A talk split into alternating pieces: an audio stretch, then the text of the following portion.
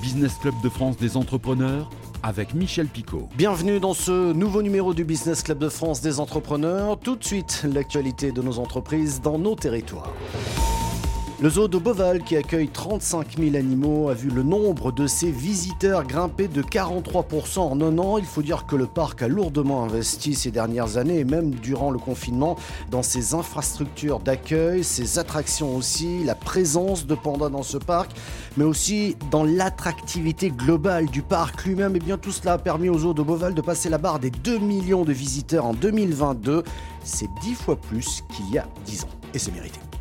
Coup de théâtre dans le projet d'expérimentation de deux hydroliennes au large du Morbihan. Le préfet a autorisé l'entreprise Sabella, basée à Quimper, à tester sur une période de trois ans deux hydroliennes au large de la commune d'Arzon. Placées sous l'eau, ces deux hydroliennes produiront de l'électricité renouvelable grâce au courant sous-marin. Ce projet a longtemps été bloqué par des associations de défense de l'environnement qui peuvent toujours faire appel de cette décision. Les grandes manœuvres dans le monde agricole, Agrial, deuxième coopérative agricole en France basée à Caen, devrait fusionner avec Natura Pro basée à Montélimar.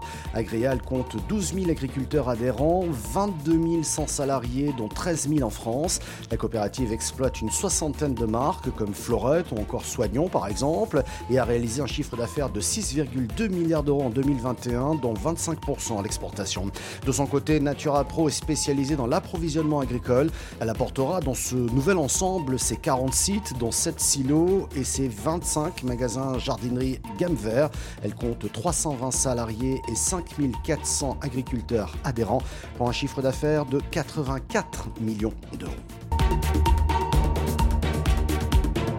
Et nous partons en Normandie tout de suite, c'est tout près de Rouen, hein, pour retrouver notre invité Frédéric Granetier. Il est le président fondateur de Lucibel, une entreprise qu'il a fondée en 2008 et qui est devenue un groupe depuis. Mais revenons, si vous le voulez bien, tout d'abord sur le cœur de métier de Lucibel, à savoir l'éclairage.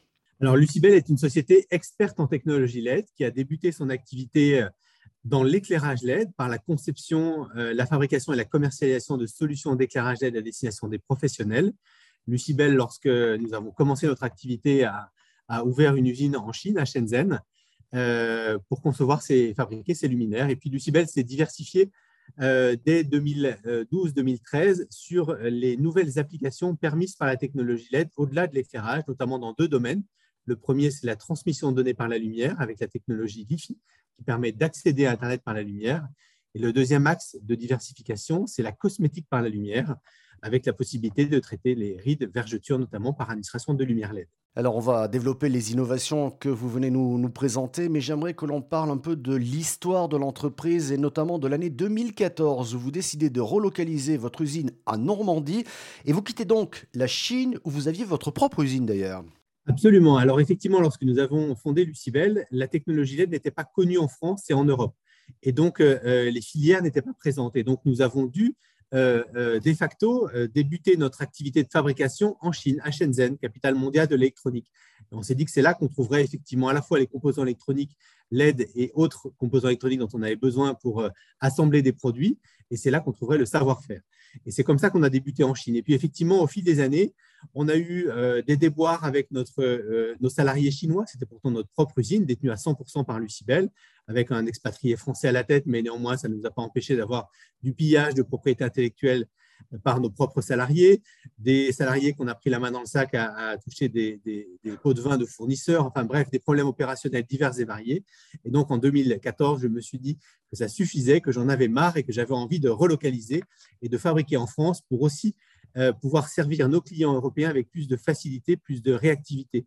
Parce qu'effectivement, lorsqu'on fabrique ces luminaires à 10 000 km de distance et que votre client européen a besoin d'une grande réactivité, et c'est de plus en plus le cas, entre le, moment, entre la commande et la date de livraison souhaitée par le client est de plus en plus court.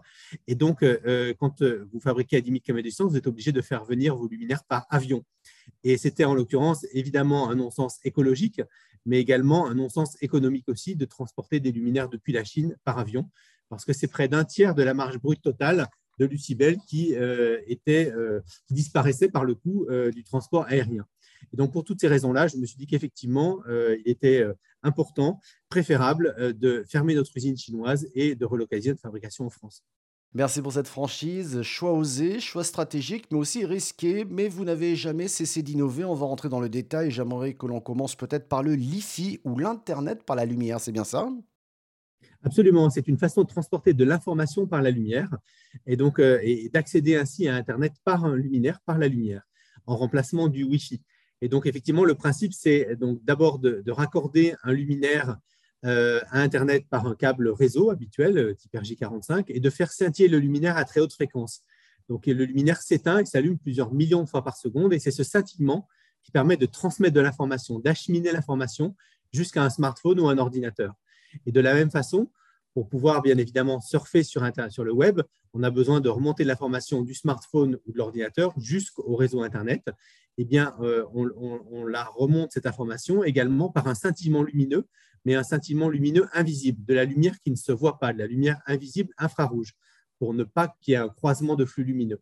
Et donc, du coup, on a vraiment finalement par la lumière, visible ou invisible, une, transmission de données euh, qui se fait par le scintillement. Et ça permet effectivement vraiment d'accéder à Internet par la lumière. Les avantages du Li-Fi par rapport au Wi-Fi sont nombreux. D'une part, on a une grande sécurité dans l'échange de données, puisque euh, le Wi-Fi, c'est des ondes radio. Les ondes radio, ça traverse les murs, et donc euh, même un Wi-Fi dit sécurisé n'est jamais parfaitement sécurisé. On peut toujours vous pirater une transmission de données par le Wi-Fi, alors que le Li-Fi, c'est de la lumière, et la lumière, par principe physique, ça ne traverse pas les murs. Depuis la pièce d'à côté, depuis l'immeuble d'à côté, on ne peut pas intercepter une transmission donnée par la lumière dans cette pièce. Hmm. Et donc, du coup, ça permet une très grande sécurité dans l'échange de données. C'est le premier avantage. Le deuxième avantage, c'est que sans entrer dans le débat sur la dangerosité ou non des ondes radio du Wi-Fi, il se trouve qu'il y a de plus en plus d'individus qui sont électrosensibles et donc à qui les ondes radio du Wi-Fi donnent des maux de tête.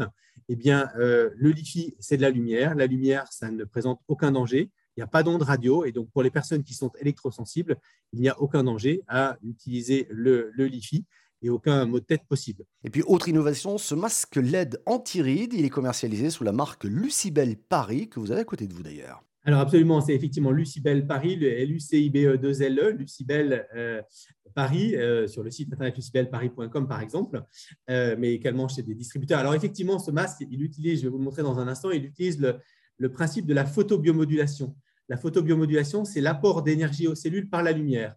Et cet apport d'énergie aux cellules par la lumière permet d'accélérer la production de collagène et d'acide hyaluronique. Le collagène, c'est cette protéine qui est responsable de l'élasticité des tissus. Et donc, du coup, après quelques utilisations, quelques semaines d'utilisation, on a un vrai impact sur les rides qui s'estompent progressivement. Alors, effectivement, ce masque, je l'ai avec moi, je vais vous le montrer. On va essayer de le, cadrer dans la caméra. Euh, donc, vous voyez, il est sur, sur, un pied. Il a un look assez sympathique parce qu'il a été euh, designé par euh, Olivier Lapidus. Et puis surtout, il a une très forte puissance. Vous voyez que je, le mets en marche, je l'allume. Et donc, il est, voilà, il est, très puissant. C'est le masque le plus puissant au monde. C'est le masque cosmétique le plus puissant au monde. Il est cinq fois plus puissant que le masque concurrent le plus puissant. Et ça, c'est vraiment grâce à l'expertise de Lucibel sur la technologie LED qu'on a pu avoir un produit aussi puissant et donc aussi performant, aussi efficace sur les rides et vergetures. Et la marque Dior a signé un partenariat avec Lucibel Paris pour développer ce masque dans ce réseau. Belle reconnaissance pour votre PME normande. Merci Frédéric Granetier d'avoir répondu à toutes nos questions. Donner une deuxième vie à des matériaux qui étaient destinés à être jetés, c'est le concept d'une matériothèque. Les enjeux sont écologiques et économiques car on limite la quantité de déchets tout en proposant des matériaux à moindre coût. À Vannes, une structure de ce genre est en train de voir le jour. Un reportage de TBO. Ces volets viennent d'un chantier de déconstruction, 59 kilos qui ne finiront pas à la déchetterie, comme les 4 tonnes déjà récupérées au sein de cette matériothèque, car tout ce qui arrive ici est pesé pour estimer le taux de réemploi. On fait ça pour la dev et aussi pour euh, l'agglomération, pour pouvoir définir un peu les déchets qu'on évite euh, à la benne et donc à l'enfouissement. Et donc pour ça, il a fallu qu'on ait un, logiciel de gestion avec des catégories, des sous-catégories, donc un espèce de catalogue, un peu comme on peut trouver dans les grandes surfaces de, bricolage. Et on va essayer d'organiser le magasin de la même manière. On en met quelques-uns en exemplaire et puis on, va mettre le, le, Et c'est donc dans ce hangar que des matériaux de construction issus de dons de professionnels ou de déposes de chantier sont agencés. Une façon de diminuer la quantité de déchets et de proposer aux particuliers des matériaux à moindre coût. Suite à des constats de matériaux qu'on retrouvait en déchetterie et qu'on trouvait vraiment dommage que ça, atterrisse là en déchetterie.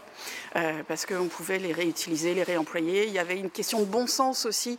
Euh, pourquoi acheter du neuf alors qu'il y a des, matériaux qui peuvent être tout à fait réutilisables? Et euh, voilà, c'était parti de là.